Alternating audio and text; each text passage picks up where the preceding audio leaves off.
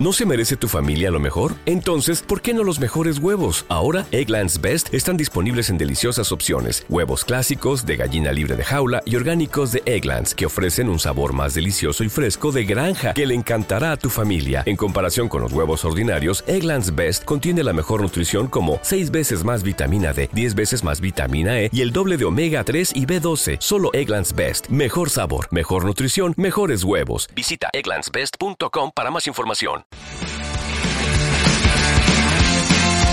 Último hombre en pie. Con Alejandro Gómez.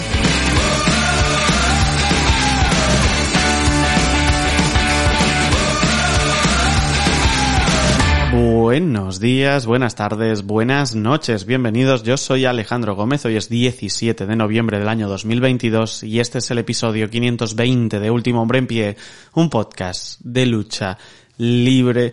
All Elite Wrestling ha cogido el ritmo y lo ha hecho en el momento en el que debía. ¿eh? Lo ha hecho justo antes de Full Gear. Hace dos semanas hablábamos de un show completamente arbitrario, con decisiones incomprensibles, con luchadores que nada tenían que ver con lo que se presuponía que iba a ser el pay-per-view, con una construcción nula y sin realmente rumbo. Bien, han redirigido todos esos factores, han conseguido centrarse, han conseguido establecerse, han conseguido sentarse un poquito, pensar realmente qué narices vamos a hacer de cara a Full Gear. Tenemos evidentemente ese gran aliciente, que son los resultados que me parece que van a ser definitorios, ¿no?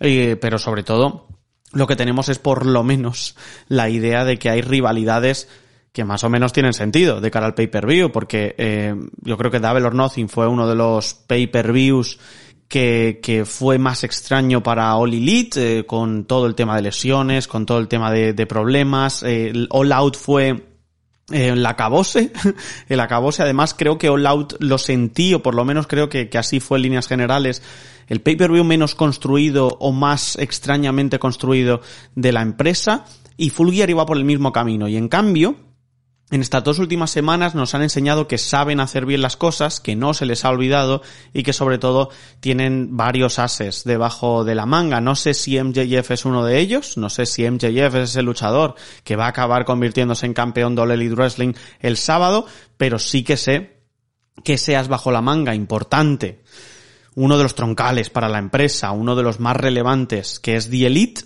va a estar en el pay-per-view. Y esta sí que no tiene ninguna construcción ni falta que hace. Yo creo que han sido muy inteligentes al respecto de todo ello. No vamos a ponerlos ante la opinión pública hasta que llegue el pay-per-view.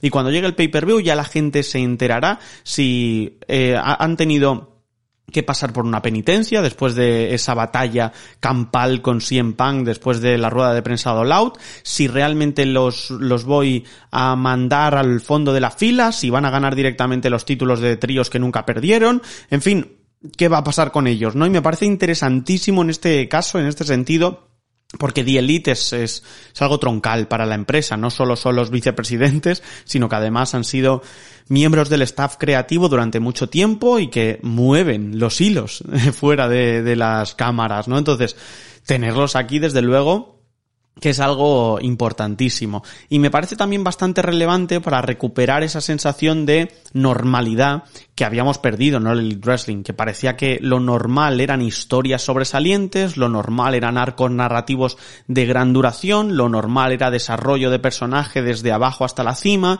lo normal eran rivalidades guturales, lo normal era que los títulos tuviesen sentido, lo normal era que cada paso que dieses fuese medido al milímetro y lo normal era que tuvieses pay-per-views que sintieses como WrestleManias perennes, ¿no? Y que sintieses realmente como muchos de los combates de esos pay-per-views se convertían en clásicos instantáneos, es decir, que sintieses que el pay-per-view merecía la pena, ¿no? Y creo que los últimos dos no lo hemos visto como tal, sino que los últimos dos hemos tenido más problemas para entender realmente hacia dónde quería ir el booking de Tony Khan y creo que por lo menos ahora lo han definido realmente bien. Tener a The Elite es un apoyo perfecto para decirle a la gente, hey, Si Impact no estaba de antes, nos iba estupendamente bien, no pasa nada porque no esté, pero ellos sí lo están, ¿no? Ellos han cumplido su castigo, ellos han estado un tiempo fuera, ellos vuelven y ya veremos qué ocurre, pero desde luego tienen que ser protagonistas de nuestro producto, porque lo han sido durante mucho tiempo, ya son historia viva de All ya no solo porque son uno de los miembros fundadores, sino porque además son de los luchadores más relevantes, mejores y más importantes de la empresa. Y con todo ello tienen que ir a full gear, y me parece perfecto porque aquí además en el Dynamite de anoche nos colocan a Death Triangle ganando en un muy buen combate contra Air Fox, del que me alegro muchísimo que, que se pueda ver en televisión porque ha estado muchos años peleando en las indies.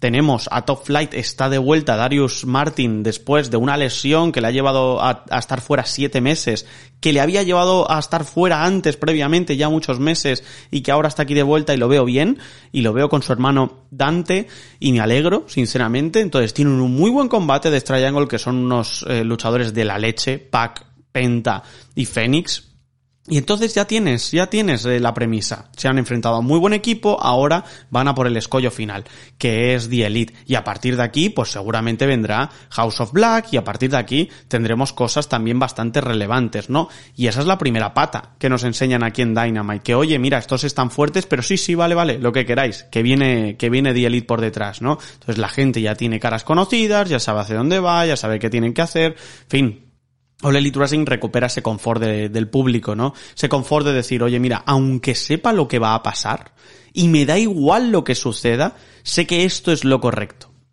Aunque sepa que van a ganar Kenny Omega y Hangman Page los títulos por parejas, aquí los tenemos ganándolos. Aunque sepa que se van a llevar mal y que llegará un punto en el que habrá una distensión tan grande que, que se tengan que separar o que uno le dé la puñalada trapera al otro, me gusta, porque eso es lo que, lo que quiero ver. Aunque John Moxley tenga que ser el primer campeón de All Elite eh, y luego sea por segunda vez y luego por tercera, la primera pues tenía todo el sentido del mundo, porque John Moxley tenía que ser campeón, igual que Chris Jericho con sus inicios, igual que Kenny Omega a posteriori, ¿no? Em, igual que Hanman Page después, porque era un arco narrativo que se intentaba cerrar, aunque creo que no, no lo hicieron. Entonces, hay una, un cúmulo de sensaciones con All Elite de impredictibilidad que creo que no le vienen bien, sobre todo a una empresa que ha estado basándose en el long term storytelling, que ha estado, han estado basándose en las historias, en cómo se desarrollaban y en cómo se desarrollaban los personajes. Con lo cual aquí volvemos, como digo, un poco a la zona de confort, a nuestro sillón de confianza, volvemos a nuestro sitio fetiche en el sofá de nuestra casa, nos ponemos la televisión y ya sabemos que vamos a tener MJF contra John Moxley, que ya veremos hacia dónde van, pero desde luego este es el combate que tenía que ser, y luego te paras a mirar el resto de la cartelera y es una cartelera sin duda alguna muy pero que muy buena. Tienes la posibilidad de tener a una nueva superestrella llegando a la final del torneo, tienes eh, la posibilidad de que esa persona se enfrente o a MJF o a John Moxley, tienes desarrollo en la división femenina con Jimmy Hater y Tony Storm, que creo que lo han construido mejor de lo que yo esperaba, sinceramente,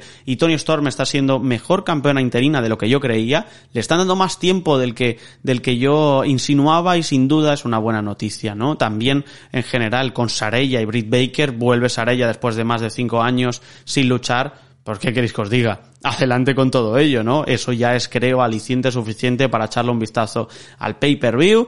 Tienes otro combate femenino que también se ha estado construyendo en mayor o menor medida, pero es ese Jade Cargill contra...